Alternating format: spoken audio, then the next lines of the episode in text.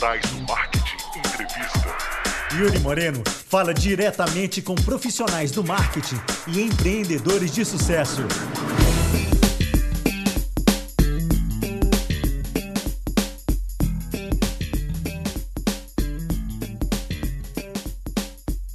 Fala pessoal, tudo bom?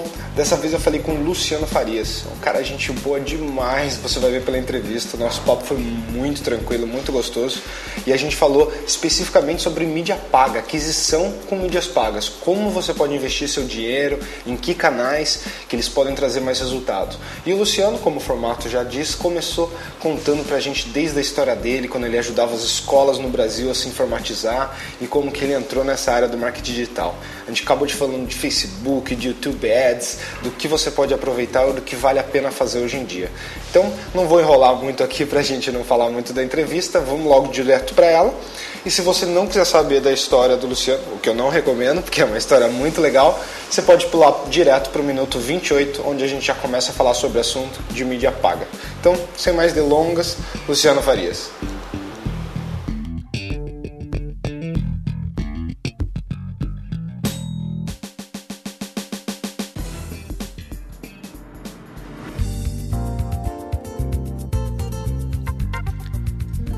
Vamos ao nosso papo. E aí, Luciano, bem-vindo ao Digitais do Marketing Entrevista, tudo bom? Oi, Yuri, tudo bom, cara? É um prazer estar conversando com você e com sua audiência. Porra, que legal, cara.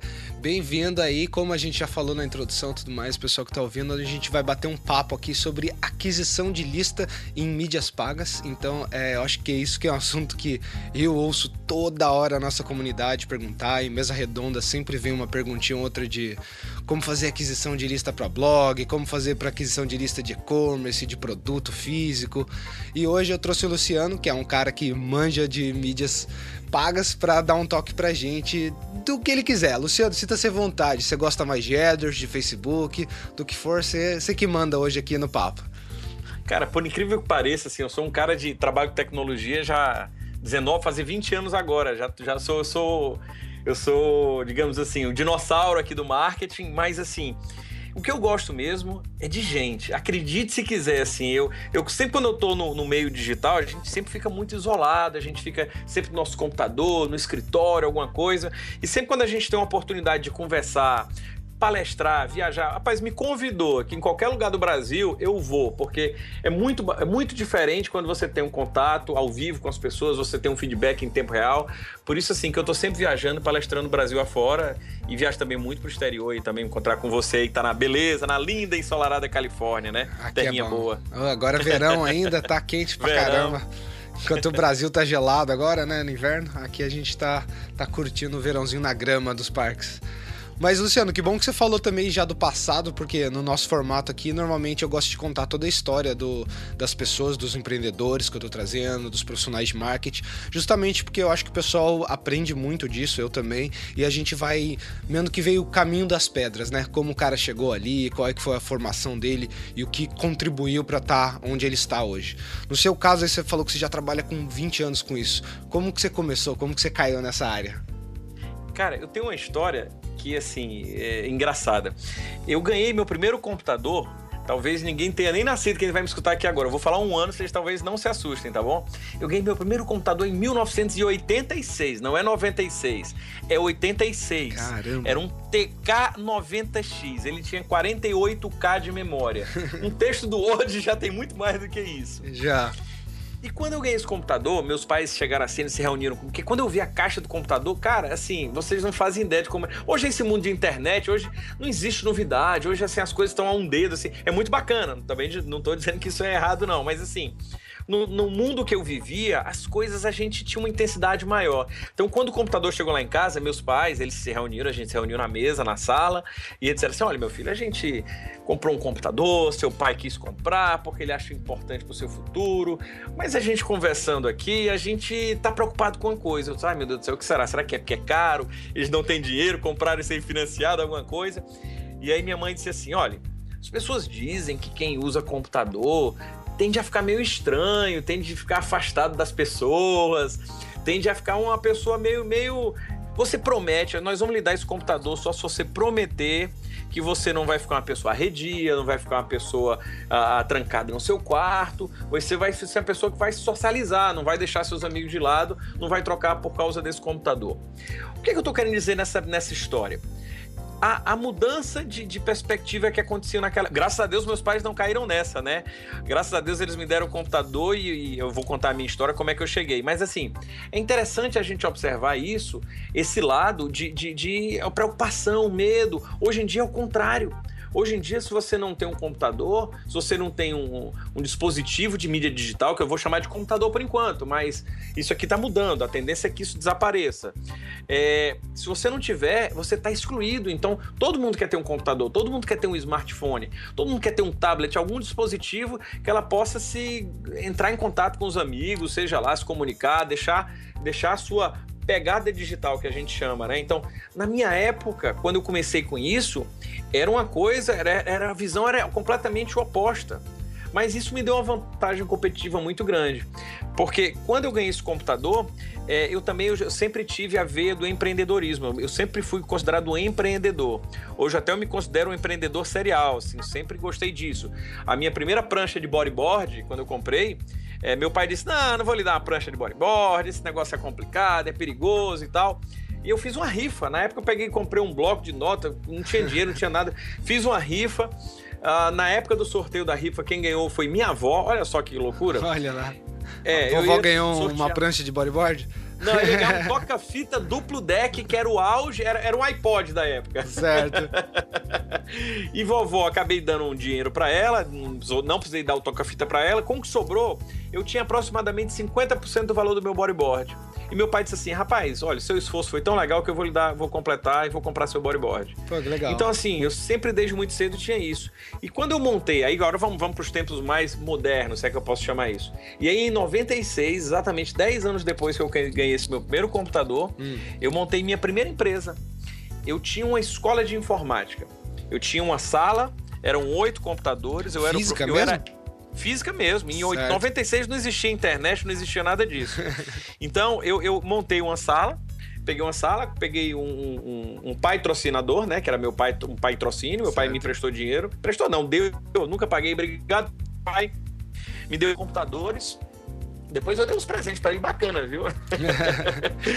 Mas assim, e, e, aí comecei, era eu, essa sala, oito computadores, e comecei a dar aula. Por quê? Porque era uma oportunidade. Em 96. E você dava aula só, estavam... com, só com o seu conhecimento, só com o que você aprendeu sozinho, basicamente. Exatamente, porque não tinha internet, não tinha disso. Eu conheço DOS para usuário leigo, sabe? A gente. O Windows, ninguém sabe. Hoje em dia o Windows é um sistema operacional. Em 96, o Windows ele era um software você tinha que usar em cima, era uma interface gráfica. Você tinha que instalar o MS-DOS, que era aquela interface ela preta com comandos que a gente digitava, e em cima do DOS você instalava essa interface gráfica que era o Windows. Então a gente precisava dar noções básicas de MS-DOS para as pessoas, até para ela poder entrar no Windows, criar um diretório nem chamado de pasta. Então dei aula disso, dei aula de Windows, dei aula de Word, aula de Excel, PowerPoint, dava aula dessas coisas. E no primeiro ano é, eu queria só sobreviver, porque eu não tinha noção nenhuma de, de administração de empresa e tal, até porque eu estava na faculdade de informática. Eu não estava na faculdade de administração de empresas. Apesar de ter passado em administração de empresas, na primeira, primeiro vestibular que eu fiz, eu disse assim: não, acho que eu não quero isso, eu quero a informática. Eu gostava de trabalhar com, com computador. E quando eu fui, quando eu comecei a, a, a trabalhar com informática, eu descobri não, eu quero trabalhar, eu preciso é da administração para ajudar nisso aqui. Porque dar aula, tudo aquilo ali eu, eu na faculdade. A faculdade não me não me ensinava o Word, ensinava Excel, não me ensinava nada, nem linguagem de programação, porque eu Visual Basic, você não aprendia na faculdade, a gente aprendia Pascal, aprendia outras linguagens. Então, a faculdade não estava sendo útil para mim naquele sentido. E aí eu comecei, a, a, a, os negócios começaram a prosperar, ao final do primeiro ano eu já tinha três laboratórios, e aí no, no segundo ano, em 1997, eu tive uma sacada, assim, e, e de novo, meus pais me ajudaram muito nisso é, rapaz, eu via que eu percebia que havia uma demanda muito grande de informática. Eu já não estava mais conseguindo atender a, aquilo ali. E eu vi que nas escolas, escolas tanto públicas como, como, como particulares, não havia laboratório de informática.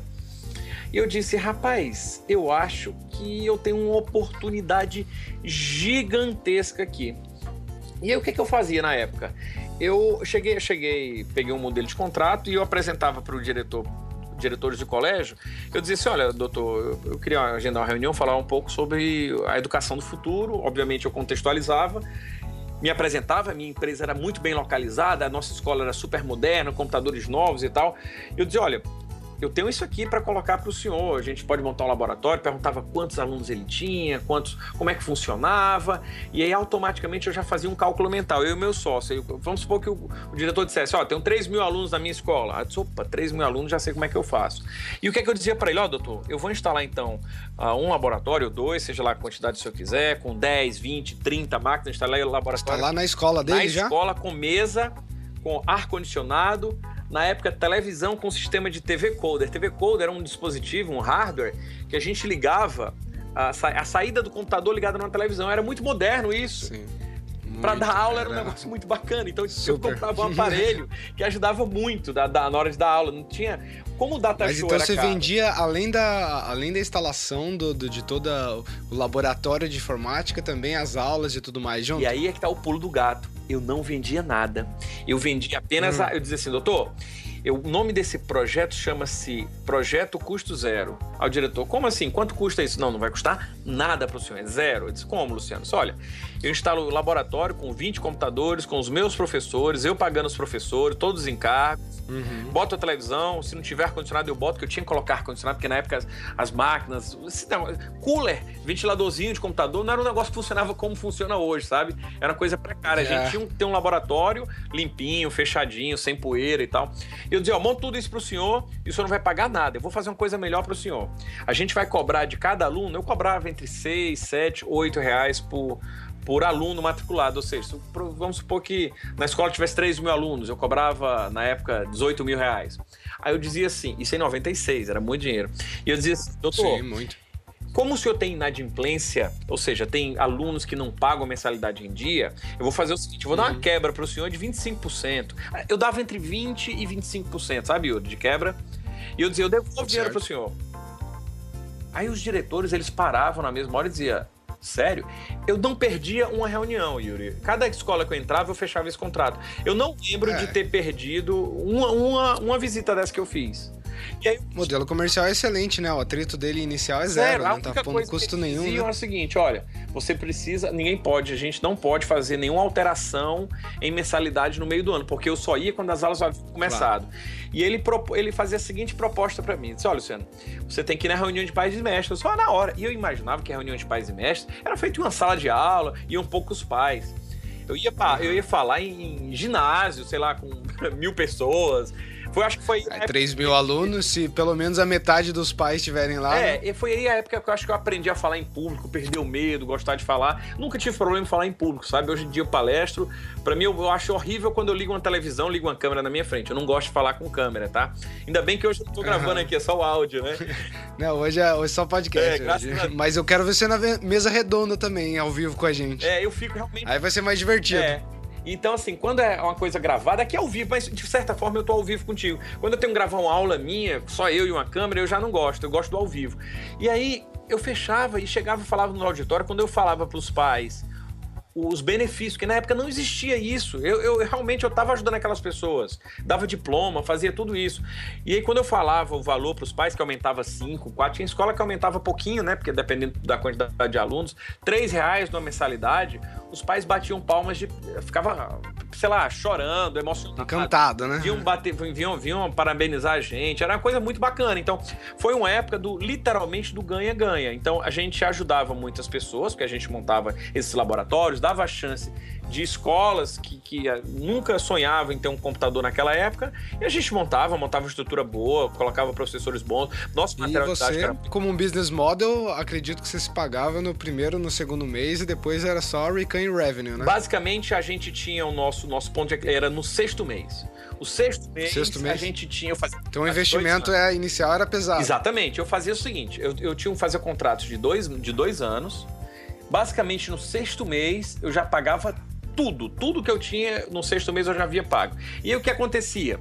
Eu tinha mais um ano e meio de contrato. Ao final de, do segundo ano de contrato, é, aí já muitos diretores já estavam percebendo, ah, eu já posso comprar computador, muitos deles já não estavam querendo fazer isso. Ah, eu vou fazer sozinho. E aí eu tinha uma uhum. última jogada, eu tinha uma cartada. Eu já sabia que esse, que esse, esse negócio ele tinha início, meio e fim. Eu já tinha plena consciência certo. disso. Mas, aí a gente já estava trabalhando com aplicativos para informática educativa, que já vai ser outra história, que eu nem vai dar tempo para a gente conversar hoje. Mas e aí, o que eu fiz com os alunos? Eu, com os diretores? Eu dizia assim: ó, oh, doutor, renove comigo mais dois anos que o laboratório é seu. O laboratório era ah, naquela legal. época que a cada seis meses já mudava, a Intel lançava chip novo todo dia. E ele já tinha sido pago, então para mim nem, nem, nem dava era trabalho ficar com aquele monte de computador lá, aquele monte de pen. É claro. É. Então, foi uma época extremamente bacana e eu renovava isso. Então, assim, ah, o meu pé no digital começou com isso, começou nessa história de educação. E aí eu via o que? Eu comecei a expandir. A gente abriu filial em Natal, ia abrir em Salvador, ia abrir em Recife. Mas dessa parte, Luciano, como é que você mudou, foi para online? Foi nessa sala de aula que a internet veio isso. e aí você já começou aí, a incluir na matéria web? É excelente isso? pergunta, Yuri. E aí que eu via chegar nisso. Chegou um momento que eu comecei a expandir. Aí fui para essa história. Fui Natal, ia para Recife, tinha um monte de escola. Uhum e aí eu comecei a entender o que é, que é ser empresário no Brasil. Impostos terríveis. E a gente paga uma carga de, de tributária no Brasil muito alta. Eu tinha problemas sérios, porque uma coisa era quando Luciano Farias dava aula. Luciano, mais oito computadores, mais oito alunos. É, em, no, em 99, a gente tinha mais de, tinha quase 100 computadores, eram 97 computadores que a gente tinha para dar manutenção nisso. Era professor que a gente, é, obviamente, você não consegue encontrar professores sempre, um professor muito bom, então tinha que, tinha que tomar muito cuidado com o professor, capacitação disso. E eu disse assim: eu preciso me multiplicar. Eu preciso multiplicar Luciano Farias. E aí é que vem onde é que eu entrei no online. Na época não existia internet. Quer dizer, a internet surgiu em 97, 98, era um mundo que a gente estava se habituando. E eu disse assim: eu preciso criar videoaulas. Gravar aulas em VHS. Saca VHS, sabe videocassete? Claro, Já mexeu nesse dispositivo certeza. estranho algum dia? Já, já. Inclusive, eu tava agora com o lançamento do Jurassic Park aqui, é. o Jurassic World, eu tava falando que a minha primeira fita VHS foi o filme Jurassic Park, o primeiro. Olha só. Pois é, então. Em 91, 90. Não, 93, 5, sei lá. Pois é, então o que que eu tinha na época? Eu disse assim, cara, eu vou fazer vídeo aula. Eu já tenho esse meu aparelho TV Coder. Esse aparelhinho aqui, ele dá para gravar, dá para ligar direto no videocassete. Até então não tinha tido essa sacada. E vou começar a produzir vídeos em escala e vou vender isso pelo Brasil afora. Então foi a hora que eu precisei disso, mas é, aconteceu o detalhe.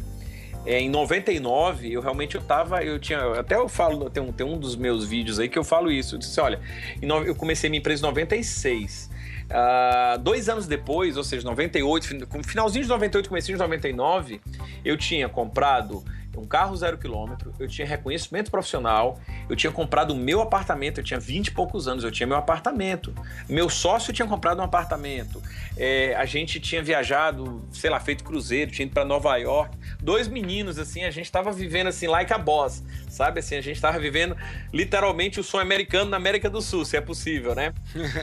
Só que aquilo tava, tava cobrando um preço. E aí eu também tinha o quê? Eu tinha perdido minha saúde eu realmente eu estava muito pilhado, estava muito estressado, porque minha empresa funcionava de domingo a domingo. A gente tinha escola e a nossa escola funcionava de domingo a domingo. E é uma coisa muito estressante, sabe? Assim, se acordar um domingo, aí um professor não foi, o elevador não funcionou, faltou energia. E você estava nesse desafio ainda de escalar o negócio, né? Na hora da escala, na hora de escalar meu negócio, na hora de expandir, foi a hora que eu disse assim, cara, não tô aguentando. Gargalou. É, aí o gargalo foi grande. E aí eu tirei um ano sabático, eu precisei tirar um ano sabático. E realmente eu fui parar no hospital, problema de coração, assim. O burnout, como a gente Exatamente, chama, né? Exatamente, tive um burnout. Fui parar em Versailles, na França. Fui para, fui, fui embora, uhum. fui embora. Não tá dando, falei com meu sócio, cara, segura as pontas aí. É, eu preciso tirar um ano fora aí. E foi embora. E foi num momento delicado, foi um momento que a gente estava expandindo, tava, tinha acabado de abrir a filial em Natal, ia abrir em outros estados. E eu disse assim, cara, vou embora, eu vou pensar nesse mundo aí de, a distância. E aí já tinha internet, quando eu fui já tinha internet.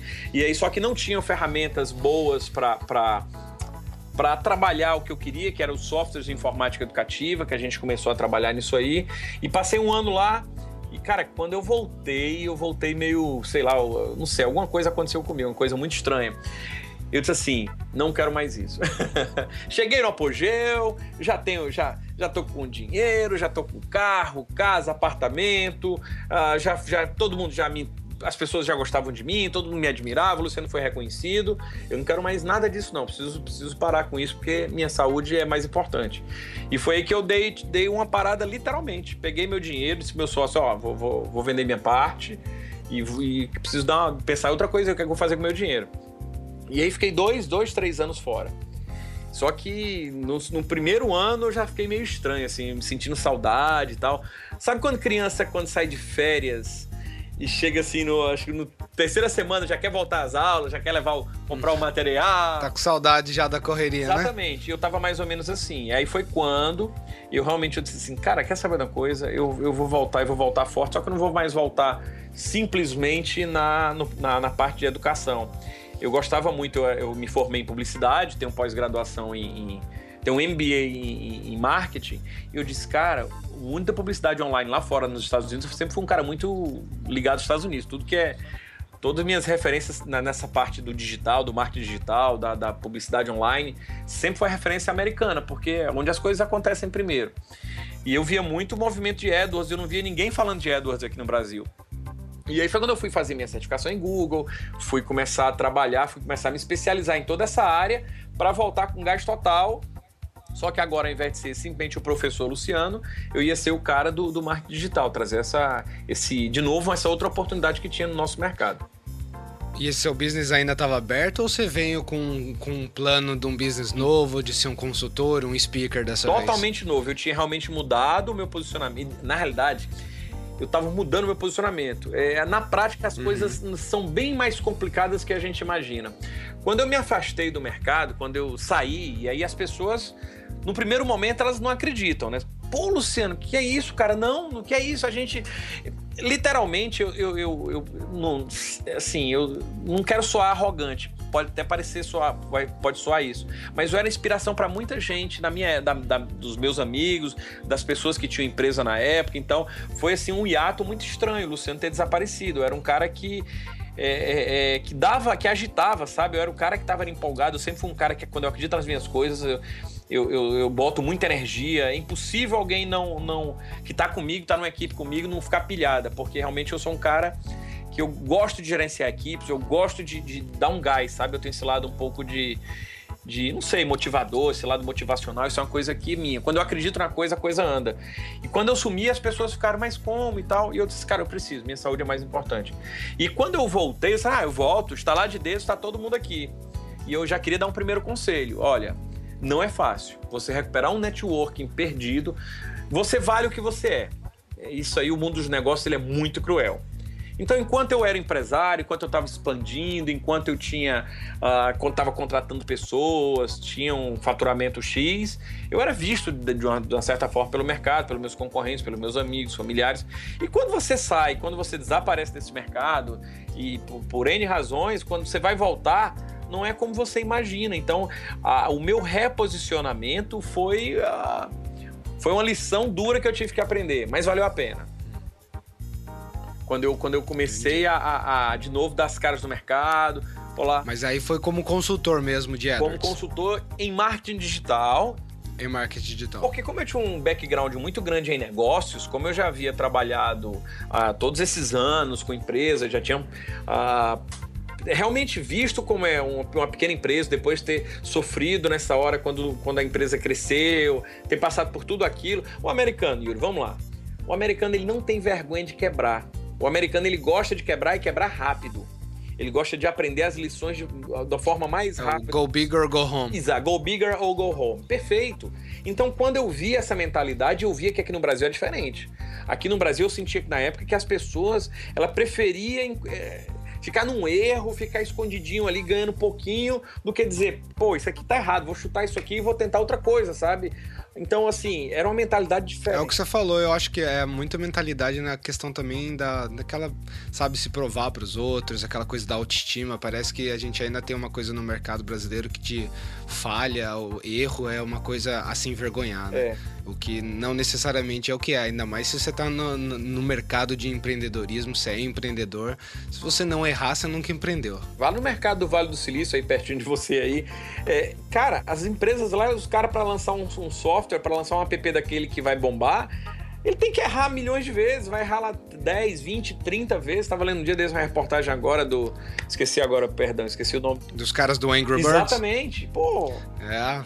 50 aplicativos lançados antes de lançarem o Angry Birds, que acho que foi escrito em um final de semana. Pois é, aí neguinho aqui, exatamente. aí neguinho pensa que aqui é na. Cara, eu fiz um aplicativo, deu um negócio, meu negócio não deu, ah, desisto. O cara tem que ser forte. É, é, ninguém tá aqui com a imagem. Duas imagens eu gostaria de te mostrar. Minha carteira de trabalho, ela nunca foi assinada. Hoje eu tô no meu apartamento, tenho meu carro, tô vivendo a minha vida. Eu nunca assinei minha carteira de trabalho. Mas eu digo isso e eu digo que não é fácil. E não é fácil, não é só. Eu não tô trabalhando copy, não tô trabalhando texto persuasivo, não, tá? É porque não é fácil mesmo. Eu dava uma disciplina, tinha uma época que eu dava uma disciplina na escola, eu fui convidado, e é importante a gente também doar um pouco do nosso tempo, independente de dinheiro ou não, ajude as pessoas. É uma coisa que eu sempre fiz isso. Eu acho importante fazer. Eu dava uma disciplina de empreendedorismo para alunos de um, de um colégio. E praticamente não ganhava nada, era simbólico. E eu começava a minha disciplina e eu dizia assim, eu olhava para a cara deles, eu dizia assim, ó, vou passar aqui alguns meses até o final do ano falando, dando uma série de argumentos para que vocês não sejam empreendedores. Eu vou começar a colocar tudo de ruim que vai acontecer. Se ao final desses oito meses aqui tiver alguém que disser assim, Luciano, mesmo assim eu acho que eu quero tentar. Parabéns, você é um empreendedor. Porque a gente, ninguém ensina o lado ruim pra gente, né? A gente só pensa no lado bom, a gente não sabe o lado ruim, que é que vai ter que enfrentar, as coisas, as dificuldades que aparecem. Então, assim, é, é para mim, a, os momentos de dificuldade foram os que me ensinaram mais. E, e quando eu, eu me vi nessa posição de quando eu voltei para o digital, fui buscar minha certificação em AdWords, fui lá para Brasília, porque engraçado, hoje em dia a certificação de AdWords como é como era antigamente é, eu, é, eu, tinha que sair do meu estado. Em São, é, é só tinha certificação em Edo em São Paulo, tinha em Brasília, não lembro mais onde é que tinha. Rio de Janeiro. Rio de Janeiro.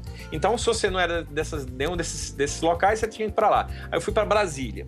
Cheguei lá em Brasília, primeiro, o voo é caríssimo, a terra, o custo de vida lá é muito caro. Então, para conseguir um voo, o voo era caro. Segunda coisa, a o custo era caro, o custo da, da Goback, eu fiz da Goback, que eu, inclusive indico, que é, que é um, um, curso muito bacana. Fui lá fazer minha certificação, fiz o curso da Goback, tinha que pagar a prova, 50 dólares, tinha que pagar hospedagem, por aí vai. Bom, e fiz minha certificação, saí com meu diplomazinho embaixo do braço, morto feliz. Hoje em dia, hoje você pode ser um profissional certificado em Google de graça, né? O Google hoje, através do, do, do programa Google Partners, quem está escutando a gente agora, fica a dica. Você entra lá em Google Partners é, procura lá no próprio Google, né? Que você vai procurar. E lá você vai encontrar, você vai poder fazer a prova, você tem todos, todo o material de estudo gratuito, você pode fazer a prova gratuitamente, você não precisa necessariamente fazer um curso, é, mas se quiser fazer o curso da Gobeck, não, não sou afiliado nem nada, mas fica, fique à vontade para fazer o curso lá. E você pode fazer sua certificação, você pode ter, é, fazer, você tem o mesmo certificado que eu tenho hoje, sem gastar nenhum centavo, sem ter que entrar no avião, sem ter que ir para o outro lado, uh, deixar sua família e, e, fazer isso, tá? Então hoje está mais é bom fácil. que você falou isso, Luciano, que eu ia até perguntar já emendando isso. Essa seria também a sua recomendação para quem você acha que está começando hoje no próprio e-commerce, no próprio blog, no próprio business e tá assim tipo, ah beleza, eu já testei SEO, já testei social, ou já faço isso e agora eu queria aprender ou começar a investir um pouco em mídia paga. Qual que seria a recomendação para esse cara? Para começar a estudar sozinho ou já ir procurar alguém para ajudar?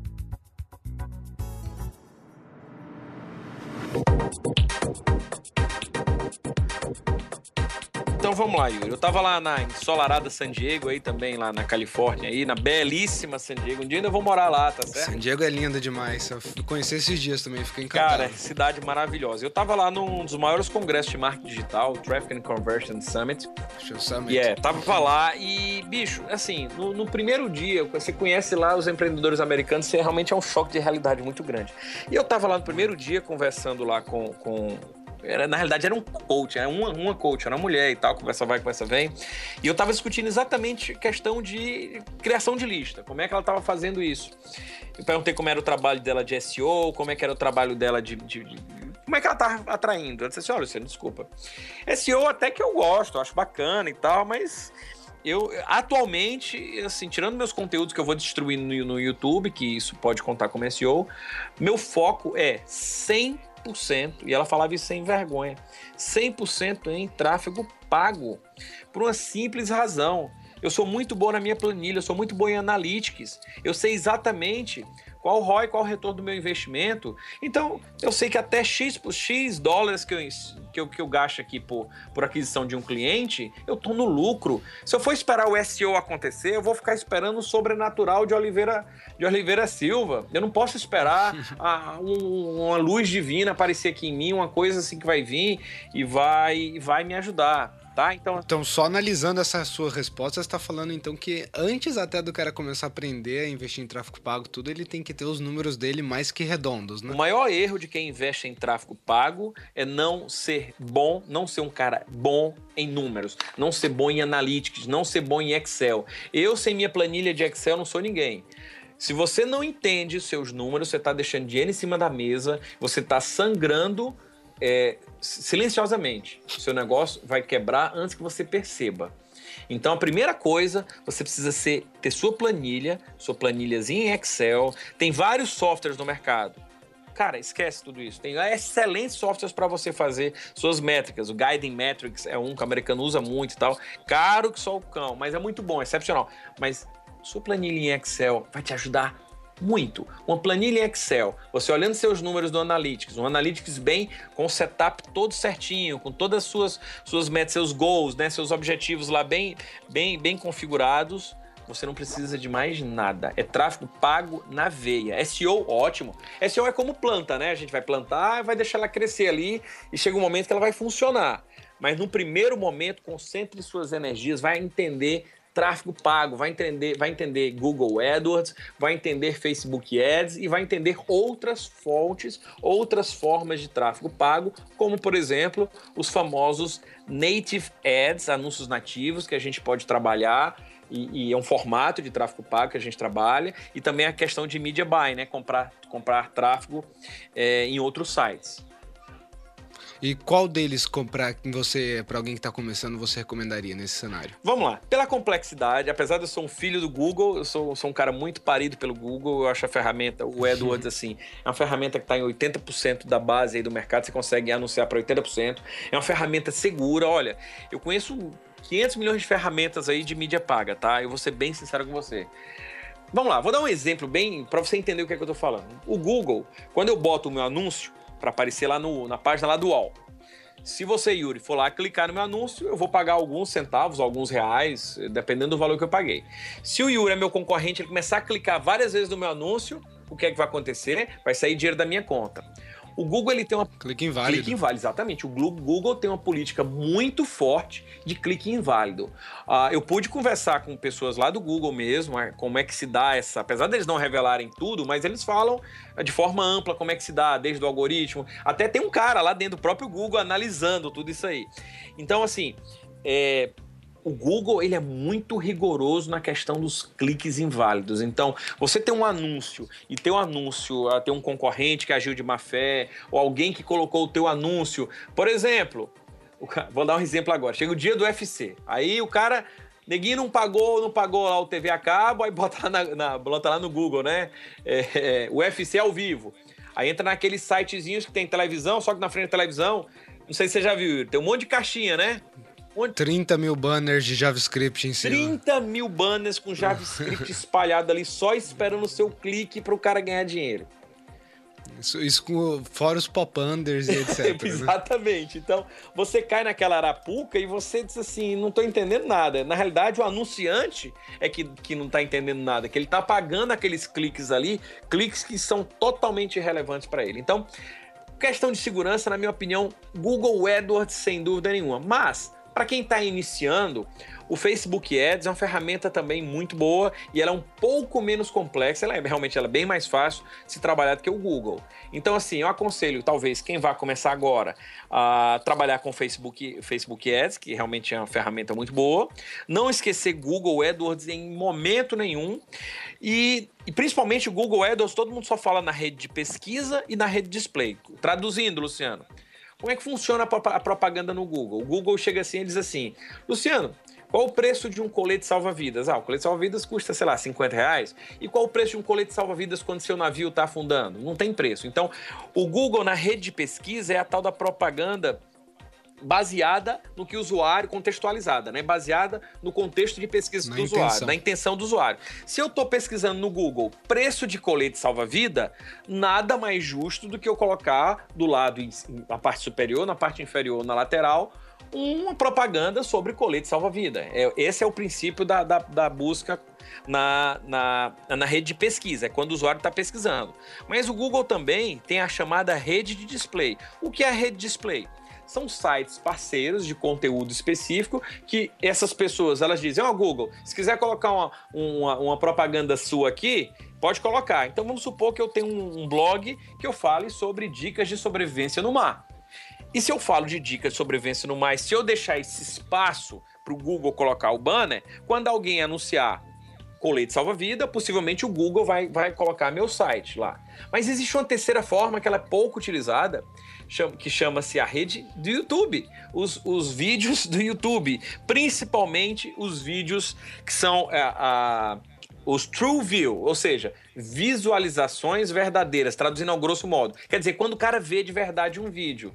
E através de propaganda no YouTube, que as pessoas não sabem, depois posso dar até uma dica aqui daqui a pouco, é, também tem dado muito resultado com o AdWords. Então, assim, hoje em dia, as três formas de entrar, ou seja, Facebook Ads, ah, Google AdWords na rede de, de pesquisa, na rede de display e no YouTube, são assim as que eu considero a porta de entrada. Claro, só, refri- só, Não vamos. só assim, só para reforçar. E se vai entrar em Facebook Ads e se vai entrar em Google AdWords, pelo amor de Deus, não pode, não pode pensar em trabalhar nessas redes sem trabalhar com um negócio chamado é, retargeting e remarketing.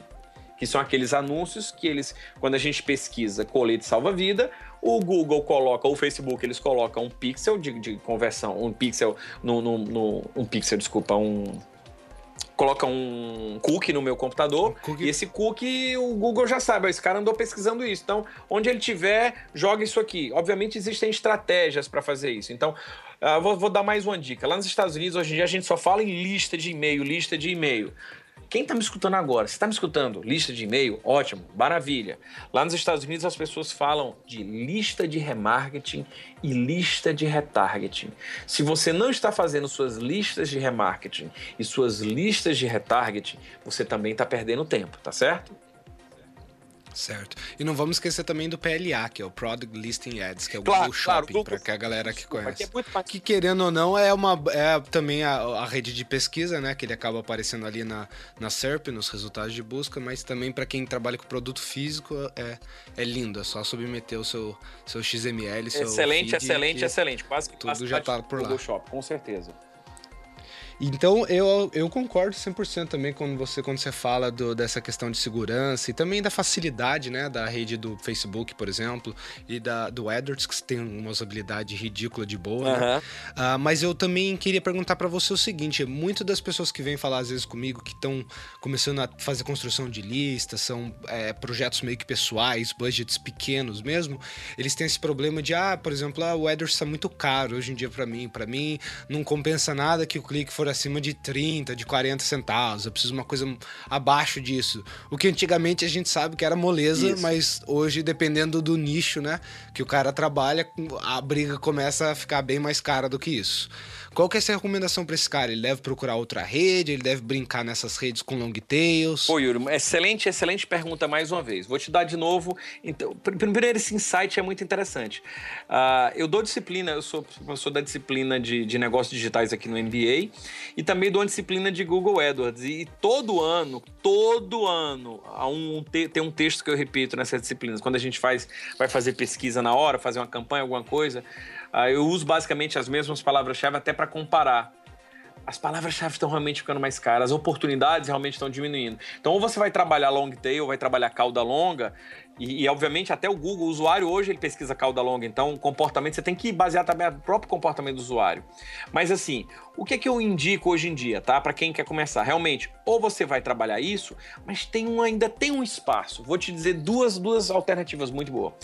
Vamos lá, YouTube. YouTube, os preços de anúncios para YouTube eles estão comparados com os preços no AdWords há 3, 4 anos atrás. Mas essa curva já está diminuindo também.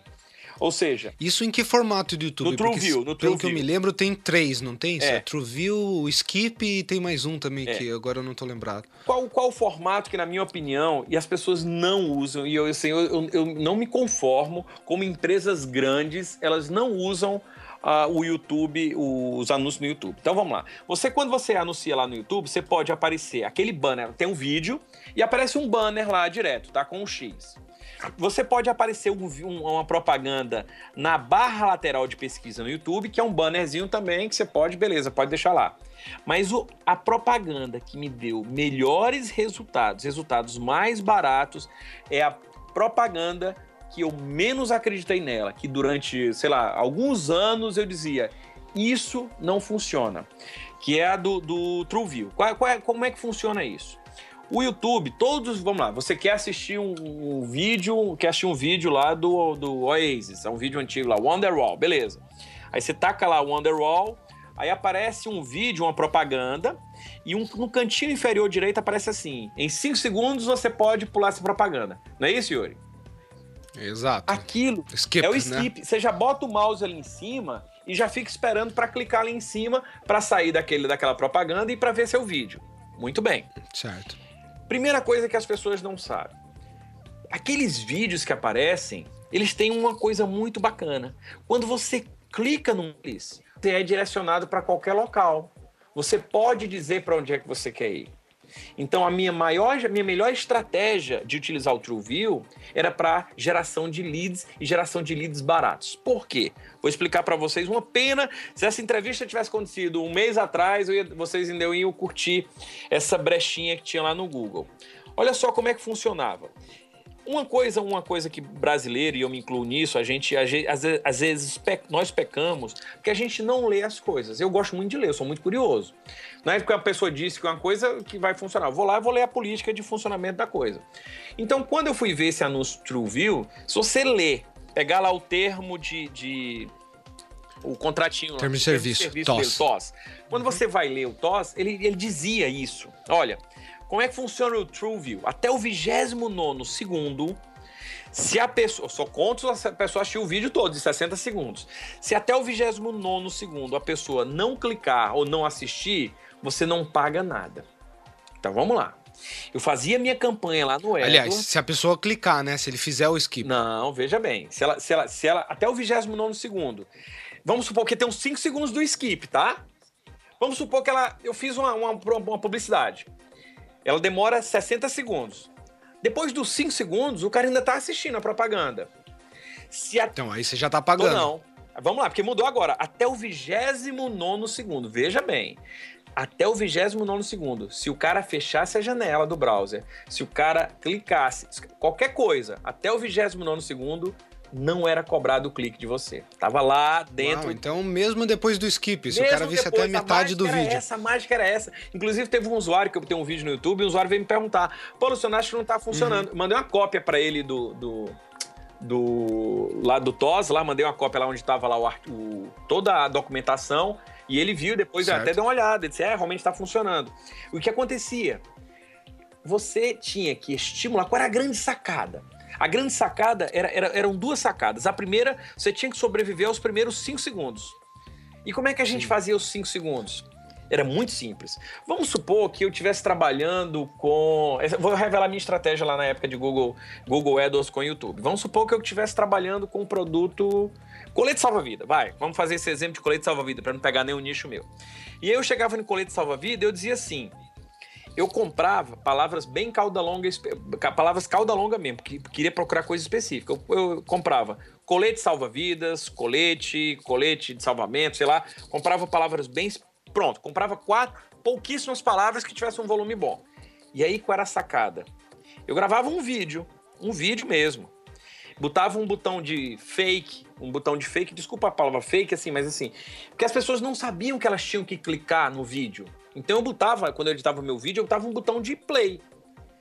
E quando eu comprava a palavra colete salva-vida, comprar colete salva-vida, alguma coisa, eu dizia: Ei, você tá procurando colete salva-vida? Clica nesse botão, que eu vou te dizer onde é que você encontra o colete salva-vida barato. Eu fazia Legal. com que a pessoa clicasse, eu dava um call to action, e que ela, ela não sabia que podia clicar. E ela clicava. Então, antes dos 30 segundos, era tráfego gratuito qualificado. Isso até Certo. mês passado funcionou. O Google mandou, um amigo meu, Cristiano, grande abraço para ele, mandou até o a atualização do Google, mandou até por e-mail isso aí, eu não tinha lido, e chegou a atualização. Infelizmente, o Google disse: clicou, vai pagar. eu acho que ele Vai deve ter pagar, visto meu exato. vídeo, né? o Luciano arrogante, né? mas não, assim, mas Yuri, era, era uma estratégia muito bacana. E tinha uma coisa ainda mais, assim, danada nisso aí. Alguns nossos concorrentes, caros concorrentes, muito obrigado vocês que me ajudaram muito nessa estratégia. O cara chega lá, quando ele montava o canal dele no YouTube, ele habilitava a opção de monetização. Para quem tá me escutando agora, quando você cria um canal no YouTube, que você bota seus vídeos lá, você tem uma opçãozinha lá que você marca monetização. Você deixa lá que você pode marcar. Gerar Gerar receita, receita, né? Na, na, na aba de monetização. Gerar exato. receita na aba de monetização. Exatamente. E aí, quando. Basicamente, você tá autorizando outros, outros anúncios a aparecerem ali, certo? Exatamente. Meus concorrentes diziam, Luciano, bota teu anúncio aqui no meu canal. Basicamente era isso. Então, obrigado, concorrentes. Durante um ano vocês me ajudaram com isso. Eu ia até perguntar pra você, se é um lado não é nem do advertiser, né, que é onde a gente tá se situando aqui pra quem tá comprando a mídia, né? Esse aí é, é- é até o posicionamento do publisher, Exatamente. Né? Você tem um vídeo você clica lá, quero gerar receita no meu vídeo. Exatamente. Eu até- tenho até uma dúvida, já que você tá mais no YouTube aí é, por dentro do que eu. O, quando você faz isso no seu, no seu site, normalmente, por exemplo, na rede de display, a gente tá falando de AdSense, Uhum. né? E a gente conseguia até, por exemplo, ah, eu sou, sei lá, a Dafit, eu quero negativar a Centauro, Aham. porque eu não quero que a Centauro mostre o banner dele aqui dentro da minha casa. Tem, tem como já fazer isso dentro do YouTube, Não. negativar possíveis concorrentes? Não, não. Isso aí é interessante. Lá no AdSense a gente pode fazer isso, né? No YouTube não pode Isso. fazer. Então é, A gente trava por URL, é outra né? Por brecha, domínio. exatamente. Outra coisa também que me perguntaram, Luciano, me perguntaram isso. Luciano, essa questão de você pedir o clique, dar o call to action, porque é interessante, na rede de, de display, na rede de pesquisa, você não pode pedir o clique aqui. Já no YouTube, ele abriu. Você podia pedir o call to action. Então era outra coisa também que, que, que, que também eu não entendi isso. Cara, esse negócio isso vai, uma hora vai ter que fechar. Isso aqui eles vão parar com isso e deixava, a gente podia fazer call to action. Eu vi os americanos lá fazendo. Quem fez muito isso, tinha um cara do Sex Pack, se não me engano foi ele, era de abdômen, era ele que fazia. Bom, quando é porque você Ah, vai muito. Eu vi o, Hubs, o HubSpot fez O HubSpot demais. fez o HubSpot fazia aquelas coisas. Quer fazer o download do e-book? Clica aqui agora. A- a- o videozinho, a mulher apontava pra um botão que tava na tela, né? Exatamente. Só pra gerar o clique, que nem se falou. Yuri, você que tá aí nos Estados Unidos, você que acessa, a, digamos assim, você tem a publicidade aí América via, via seu IP, Isso. via sua, sua, seu, sua máquina, seu, seu idioma configurado como tá aí, você vai ver muito mais propaganda americana do que eu. Então, por exemplo, Claro. Toda vez que eu tô aí, eu via isso acontecendo. E aí aqui eu não vi ninguém fazendo as caramba. Porque eu realmente eu fiquei um pouco preocupado com isso. Os cara, eu ensino isso, mas os caras estão usando, tá todos usando, e os grandes players do mercado estão usando. Ah, vou usar isso aqui também. Então meus clientes. Mas aquele negócio, né? Mídia nova, que nem lembra o Edwards É. no passado, qualquer coisa entrava no URL destino. Agora já Exatamente. é uma briga pra aprovar o URL que tá indo ali. Exatamente. Então, assim, é, é, quando eu vi isso acontecendo, eu disse, caramba, isso é lindo. Meus clientes ficavam todos sorrindo, eu, a gente tudo chorando aqui, a gente fazendo as coisas. Mas hoje ainda tá valendo a pena usar essa estratégia, mesmo que eles tendo cortado essa mamata, vamos Vale, assim? sabe por quê? Por uma coisa, porque o clique no YouTube ainda tá mais barato. Certo. Só por essa razão. Então vale a pena você experimentar. Agora, o que acontece? Deixa eu de novo dizer o que é que eu vejo. Eu vejo assim, o Itaú, um grande banco e tal. Esses caras dão, eles pegam as propagandas dele da televisão e jogam no YouTube. Tá tudo errado, esses caras estão errando. Desculpa, eu não quero. eu- às vezes, eu, de novo, eu não gosto de falar desse jeito, eu não gosto de falar que as pessoas estão fazendo as coisas erradas. Mas, cara, a propaganda no YouTube tem que ser totalmente diferente, tem que ser uma, uma propaganda.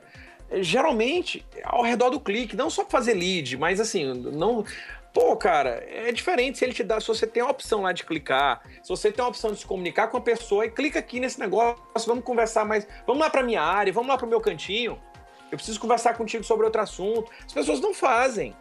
É porque eu não tô Então a dica pro cara também que quer fazer uma lista, no caso, que por essa mídia sem de impacto e tudo mais, é o cara gerar esse videozinho pensando no YouTube já, nessa, nesses primeiros cinco segundos, fazer alguma coisa que, que capture a atenção do cara, né? Isso. E aí, o que, que você tava normalmente usando como estratégia? Tipo, vá pra minha landing page, lá você fazia a captura em troca de, do preço, de alguma informação, de um benefício? É, a primeira coisa que eu fazia, eu disse assim, eu- eu- qual era o meu pensamento, sabe? Eu dizia assim, rapaz, eu preciso ser extremamente relevante para esse cara que eu vou interrompê-lo. O cara quer ver um clipe da Demi Lovato, quer ver um clipe da não sei quem. Esse cara, eu vou. Não, claro, eu não ia para o pessoal de música, tá? Nas palavras-chave que eu procurava eram outras, tá? Só dando, citando esse exemplo. Certo. Então o que é que eu fazia? Eu disse, não, então eu vou buscar poucas palavras-chave que sejam muito relevantes e o que o meu vídeo é como se eu estivesse lendo a cabeça, a mente da pessoa. Então, de novo, então vamos supor que o cara estava buscando lá como fazer dinheiro no YouTube. Eu fazia um anúncio para uma palavra-chave. Eu dizia assim: Ei, você está procurando fazer dinheiro no YouTube? Eu tenho uma, uma solução para você. Ponto final. Simples assim. Usava pouquíssimas palavras-chave, um anúncio extremamente direcionado para a palavra-chave. E aí eu consegui uma taxa de clique altíssima e de graça.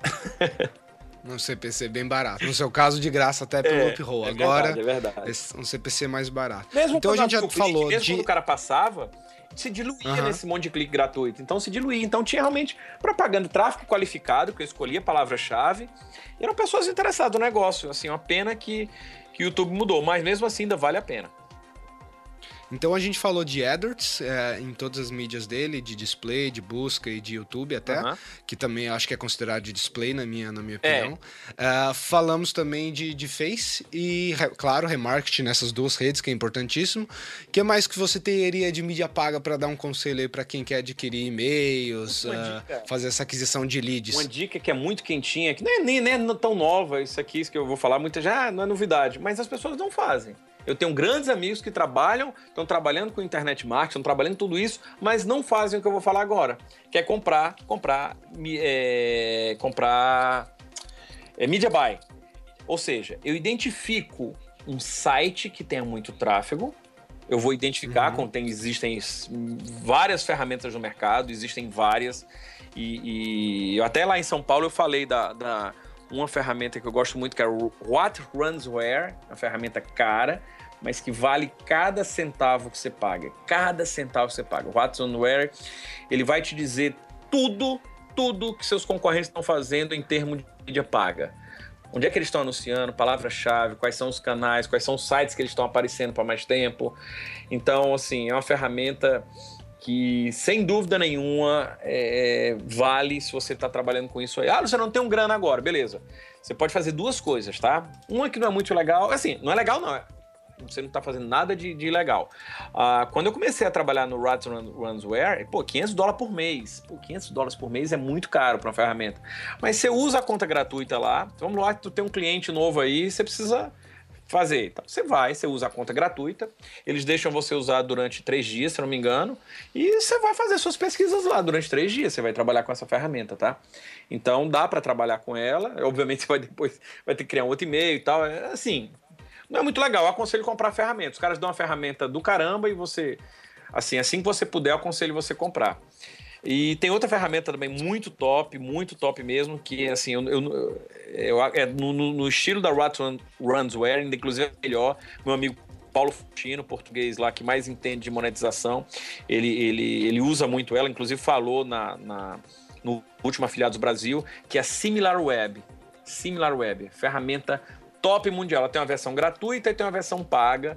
Também é muito bom para você muito identificar canais, canais de uh, ah, para você comprar mídia direto, ao invés de simplesmente ir via Google. Você chega lá no cara e diz, amigo, eu queria comprar, eu queria botar um banner meu aqui, queria colocar uma coisa assim e tal, dá pra gente fazer e pronto. Simples assim. Sem enfeite. Eu até perguntei pro Faustino, eu até pedi uma coisa hum. e isso aqui, essa dica é do Faustino, não é minha não. Ele disse, Faustino, uh, me manda teu template de e-mail aí, porque tu manda para esses caras aí. Quero ver como é que tá isso aí, como é que é o texto. Luciano, se tu fizer um texto muito rebuscado, muito, muito ajeitadinho, muito bem escrito, sabe o que acontece? Hum. O cara vai se assustar e vai te cobrar é caro. Manda um e-mail simples assim, cara, gostaria de comprar, anunciar no teu site. Quanto? Simples. Simples assim. Não, não, não, não enfeita muito que você vai assustar e vai, vai, isso vai piorar para você. Então é uma coisa que tem. E o que, que é legal? Esses caras normalmente negociam por CPM? Por diária, por semana? Como é a, a, essa troca de. É. Essa venda de mídia? Isso aí, por exemplo, vou dar uma, uma, outra dica. Vamos supor que tu, é produtor, tá? Vamos supor que você tem um treinamento, um produto, tá? Você pode certo. fazer comissão. Então você não precisa nem. O cara vai deixar isso aí, vai ficar direto lá, vai ficar fixo lá. Então você não vai precisar nem pagar pro CPM nem coisa nenhuma. O ideal é que você já deixe lá para você. Que cada ação que a gente faz hoje num site, a gente tem que pensar cara, se eu botei esse link aqui é porque eu quero que o cara venha para cá. A gente tem que jogar esse cara dentro do nosso funil de vendas. A gente tem que mover essa peça pelo tabuleiro do jeito que a gente quer. Essas pessoas, elas não sabem que elas estão sendo movidas, que elas estão, eh, elas estão dentro de um roteiro, um roteiro previamente trabalhado, analisado, usando todas as estratégias de marketing que a gente aprende. Então, você tem que saber mexer com essas peças. Então, assim, o aconselho, geralmente, quando ganha, ganha, funciona, é a melhor coisa do mundo. Então, é você achar um cara que tem um tráfego muito. Por exemplo, atualmente eu tenho um projeto de um nicho específico que eu trabalho. Assim, eu não trabalho só hum. com nicho de marketing digital. Por exemplo, eu tenho um nicho de grávidas, por exemplo. Então a gente tá, tá, tá trabalhando uns. Uh, é, com a minha mídia, como é que eu tô comprando. No caso, eu gero mídia. Mas no caso de outro produto que eu tenho, pô, eu chego lá no cara e diz assim, rapaz, ó, sabia que tu pode ganhar dinheiro vendendo esse produto? E eu mostro o produto, eu digo, explico o que é monetização, explico como é que funciona. E pronto, e vou dizer, ó, tá aqui um percentual. Não vem nessa história de querer enganar a pessoa, não, que isso nunca é legal. Quando você faz um jogo às claras, é muito mais, é muito melhor, a pessoa vai te respeitar mais. É, é uma relação mais saudável, eu gosto de fazer assim. Mas e quando você não está vendendo nada? Porque eu tenho esse problema. Às vezes o pessoal fala para mim: "Ah, é, eu ainda não tenho um produto, um serviço, eu estou fazendo uma monet... eu tô fazendo uma aquisição para um lançamento ou uma aquisição para geração de, de uma audiência específica". Uhum. Então não tem, vamos dizer assim, uma troca específica de valor de conversão no final das é. contas. A conversão do cara seria a aquisição do e-mail. Pois é, você pode fazer um custo por lead, mas assim, eu, eu, eu eu, eu, não sei como é, eu nunca fiz custo por lead assim, anunciar com media buy, sabe? Assim, é uma boa, uma boa pergunta. Uhum. Até essa provocação é interessante, a gente poder fazer um. fazer nesse formato, mas eu nunca pensei, não. Geralmente é CPM eu normalmente, fazem, né? É, então, é isso que eu ia falar. Eu sempre vi eles negociando por CPM, aí o que eu faço, que eu deixo de dica pro pessoal, é eu normalmente falo com esses donos, depois que eles passam preço, eles aceitam negociar, a, fazer a, a troca de mídia ou a compra de mídia, eu normalmente peço um trial, alguma coisa dos caras. Ah, Nem que esse trial tenha que ser pago, mas eu falo, tipo, ah, beleza, vamos fazer, vamos rodar uma semana antes de rodar um mês. Perfeito. Uh, aí alguma coisa assim. Que aí acho que você consegue gerar no, no seu lado um custo para você entender, ah, beleza, tá valendo a pena esses 100, perfeito, 200, perfeito, 500 ótimo, reais que eu tô colocando? Dica. Outra coisa também, se vai fazer publi editorial, que é uma forma de mídia paga também, não é só o banner, né? Ah, gente... boa, exato. Agora, conteúdo, não né? esqueça, se fez um publi editorial, fez qualquer coisa, muito cuidado com o texto âncora. O Google uma... pegou o texto âncora bonitinho, muito ajeitadinho, tem que ter no follow, tem que ter, tem que respeitar essas coisas básicas de SEO. Até o Chrome se lascou nessa, É, lembra? exatamente. então tem que tomar o maior cuidado, porque o Google ele penaliza ele mesmo, tá? Ele, ele corta da própria carne. Então, ah, não faça, quando você for fazer isso aí, seja de novo, seja transparente, sabe? A outra coisa, por exemplo, a gente. Dá, dá, dou um exemplo bem básico aqui agora. É, a gente hum. fica sempre pensando assim: ah, eu vou construir lead, eu vou botar um banner aqui, eu vou fazer um publi editorial, vou fazer alguma coisa. Beleza, tal. Deixa eu dar um exemplo como é que eu tô fazendo lista doida, doida, doida, doida, doida, doida. Conte. Conte, queremos saber novos métodos. Cara, é utilizar a mídia em nosso próprio favor. O que, é que eu chamo de mídia? As pessoas estão na mídia. Dá um exemplo. Eu consegui agora no meu, no meu nicho de grávidas, a gente tá, vai, vai, a gente começou a entrevistar globais. É difícil conseguir, cara, no primeiro momento. Mas depois que você consegue, Cara, o negócio anda. Eu, ó, só pra você ter ideia, meio maluco que eu tô falando aqui agora. Qual é a grávida mais, mais midiática do mundo? Chama-se Kim Kardashian, que é a louca lá do. a, do certeza. cara que virou homem lá, do, do, Bruce Jenner lá, não sei o quê. Umas, umas que elas aparecem no I aí. Essas, a menina dá. É, a, a, bota uma foto lá, tem um bilhão de curtidas. Eu tô tentando entrevistar. Foi ela, eu acho que foi ela que ganhou essa semana. A irmã dela, assim, foi a irmã dela. O recorde, foi a irmã dela, o recorde de likes no Instagram. o né? recorde era dela, da, da, da, Kim Kardashian, quando ela casou. Aí a irmã dela agora botou uma foto e bateu o recorde da irmã. O que, que eu tô querendo dizer? Cara, a gente consegue fazer lead muito doido com esse negócio, eu não gasto. A gente, obviamente, a gente tem umas comunidades no Facebook, tem algumas coisas, mas as pessoas gostam de fofoca, é TV fama. Funciona, cara. Outra coisa. Ainda mais no nicho que você tá falando direto com a mulher, que quer saber a opinião de outra mulher gestante e tal. Ela, né? Essas mulheres, as grávidas, elas, elas, elas interagem muito, elas estão cheias de dúvidas. É um público extremamente quente, cara. Qualquer informação que você dá. E vou de novo. E quando você trata com respeito essas pessoas, ou seja, cara, funciona. E você faz lead, você pode entregar produtos físicos. Tem um vídeo meu que eu coloquei de, do que eu expliquei do Tripwire Cara, muito legal você fazer um tripwire com produto físico. Uma pena, uma pena que o dólar hoje está três reais. Uma pena que importar da China está cada dia mais complicado, demorado. A minha, a mercadoria chega na alfândega, é uma confusão. É uma confusão. Uma colocando IOF lá. É IOF, é ICMS, é não sei o que, e demora, e não sei o que. É uma confusão. Mas funciona fazer o tripwirezinho, produto físico. E se você tiver um funil lá dentro com essas pessoas que elas gostarem, cara, você faz o upsell lá dentro e funciona lá. Aí nos Estados Unidos aí, o, o, os caras que eu conheciam, tinha, tem um cidadão que ele fazia seis upsell dentro do funil dele. Seis, bicho, seis. Uau. Então, assim, dá para fazer. Se a gente pensar um pouquinho fora da caixa, sair um pouco dessa estratégia, só página de captura, e-book, ah, o e-book é uma página de captura, e-book. É, cara, entrega uma coisa de valor para tua audiência você vai você nem entregar de graça, entrega cobrando, que você vai fazer lista gratuita. Lista paga e gratuita. Tripwire, assista meu vídeo lá. Legal. É, depois você passa, a gente até deixa no link aqui tá. da, da entrevista pro pessoal para assistir, que é o conceito do Tripwire, para quem não conhece, vale a pena vale sim, a pena. é uma estratégia de aquisição de funil que o Luciano falou. É bem famosa, bem usada aqui na gringa por todo mundo, mas às vezes você provavelmente já deve ter visto no Brasil aí, mas não é familiar com o termo, com o nome. Então a gente deixa o Vou vídeo deixar, deixar aí mandar o link desse e o do vídeo do YouTube também, que é bom. Mesmo essa brecha do YouTube já não não está valendo tanto agora, né, assim, com relação a tráfego gratuito, mas é extremamente importante abrir os olhos. Qual a maior, vamos lá, Yuri, qual a maior, qual o maior custo é, digamos assim, o valor de, de, segundo na TV americana aí? Me diga aí, qual é o evento que mais caro para publicidade? easy, easy uh -huh. piece, Super Bowl. Beleza, no YouTube, diariamente, se eu não me engano, ai, cara, fugiu o número da minha cabeça. Eu acho que diariamente no YouTube, o valor que está sendo movimentado lá são, acho que são, sei lá, 50 Super Bowls, 30 Super Bowls. Eu não tô com esse número aqui para te dar. Mas assim, num dia no YouTube acontece 50 Super Bowls. Então, é assim, a gente pensa que a mídia Cara, essa história do YouTube não é amanhã, não. É hoje.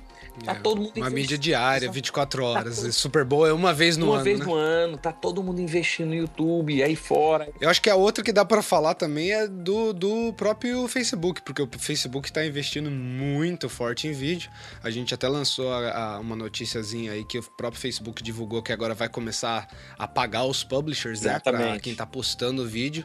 Então, com certeza eles já vão. Já, já existe a promoção, né? O Facebook Ads para os seus vídeos, para conseguir mais view. E eu ouvi falar também já que eles estão tendo mais visualizações, impressões, né, do que o próprio YouTube. Até porque eles têm autoplay, é. etc, algumas coisinhas para dar uma, uma mexida nesse número. Mas eu acho que vale a pena testar, e né? E eu vou ser tá bem sincero, quando, quando eu fiz minha certificação lá em Google e tal, na minha cabeça eu dizia assim, impossível alguém um dia arranhar, arranhar essa, a, o Google, o AdWords. Impossível alguém arranhar o Google AdWords. Quando eu vi o Facebook, começando o Facebook Ads, e quando eu vi todo mundo anunciando, e quando eu vi o Google dizendo assim, ó oh, amigo, venha, venha cá, vinde as minhas criancinhas, certificação aqui agora é gratuita, tá aqui o treinamento, vou te ajudar a você mexer nessa ferramenta. Quando eu vi isso, na minha cabeça a leitura foi simples. O Facebook está incomodando e muito o Google nessa questão do AdWords. Que assim, é, é, a fonte de receita do Google, uma das principais fontes de receita do, do Google, né? O pessoal diz, ah, Luciano, o Google dá tudo de graça, né? Não, o YouTube, o Google AdWords Com é certeza. o que dá muita receita pro Google. É o carro-chefe, é carro 80% ainda. Era 90% e porrada, hoje deve ter diluído um pouco porque tem mais produto, que nem Android Isso. e YouTube, que são produtos grandes, é. né? Mas e o próprio é o Facebook também, que tá cutucando, né? Tá, tá cada vez mexendo mais aí no, nos domínios do, do, do Google. A gente falou há quase seis meses atrás, na entrevista que eu fiz com o Felipe Leon sobre Facebook Ads e tal, justamente sobre a aquisição que o Facebook fez do, do Atlas, que é a, uma rede de display network, uhum. né? Para bater de, de frente com AdWords e AdSense. Pois é. Então não os caras já estão fechando as duas pontas. Facebook é dono do WhatsApp. Não se esqueça, ele não tá cutucando nada. A gente não tá falando nada de publicidade no WhatsApp. Ele tem seu nome, ele tem seu telefone, ele sabe onde é que você tá andando.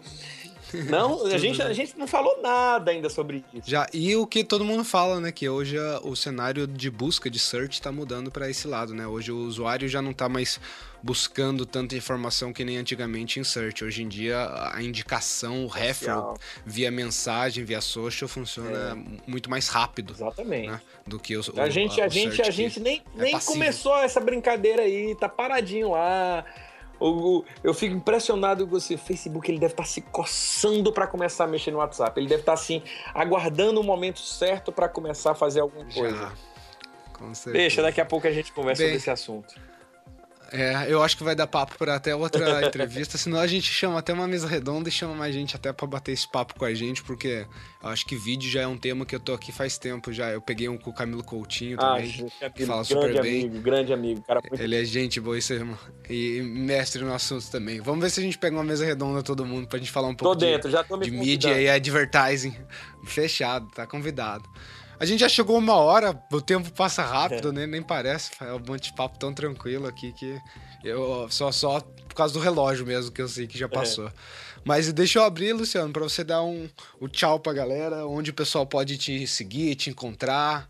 Tá, primeiro eu queria. Se quiser deixar uma mensagem final também, fica à vontade. Primeiro, mais uma vez, agradecer, Yuri, assim, é, de novo, esse contato que a gente tem aqui com, com a audiência, com as pessoas, com quem faz esse mercado, com quem tá mexendo isso aí, os atores desse mercado, não só quem vende, é quem participa nisso, é muito importante esse feedback que a gente tem, sabe?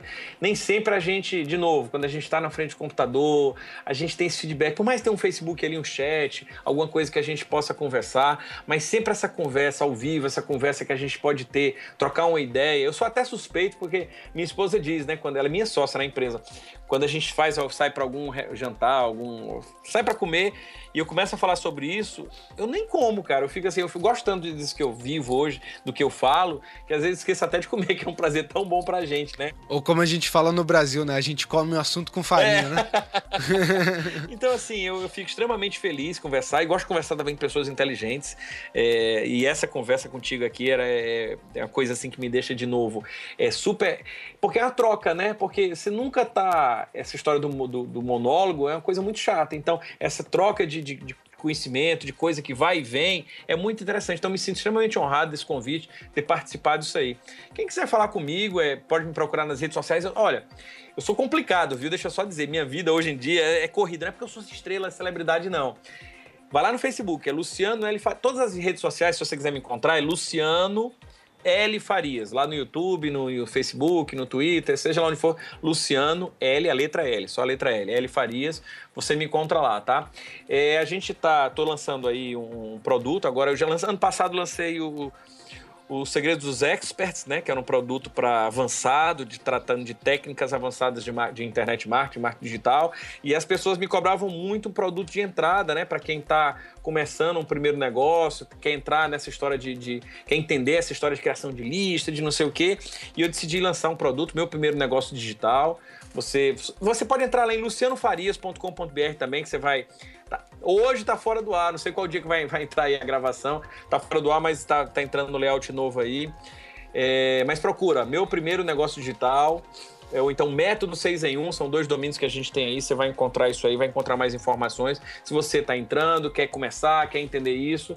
Bom, mais uma vez, muito obrigado. Não gosto também de ficar fazendo essa propaganda, ficar nessa história todinha, não. Para mim, a parte mais legal é essa de tirar dúvida das pessoas mesmo, de, de poder ajudar. Espero que eu tenha um pouquinho disso que eu falei, pouquinho, né? Falei duas, uma hora aqui sem parar. Isso que eu falei possa ajudar as pessoas aí, quem tá querendo começar, quem já tá, no, já tá nessa área. Enfim, tô aqui à disposição de todo mundo.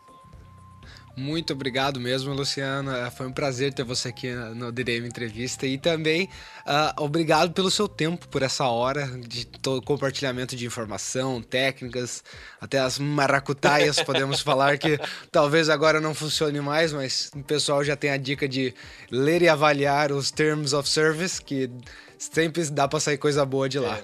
Então a gente fica assim. Uh, eu espero falar com você talvez numa próxima mesa redonda ou até outra entrevista. E o pessoal também pode acompanhar o Luciano lá no próprio site do Digitais do Marketing. Ele tem os artigos lá, tem o, a, a, página de autor dele, onde vão estar também todos os links das redes sociais, etc., que ele citou aqui. Ah, Yuri, só mais uma Gente, muito obrigado. Desculpa te interromper. Diga.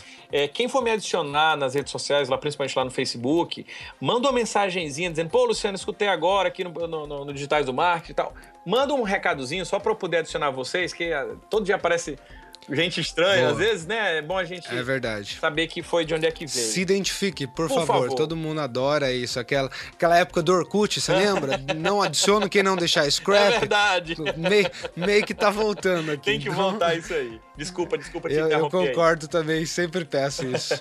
Mas muito obrigado você que ficou com a gente essa uma hora, curtiu mais um DNM Entrevista, espero que vocês tenham gostado.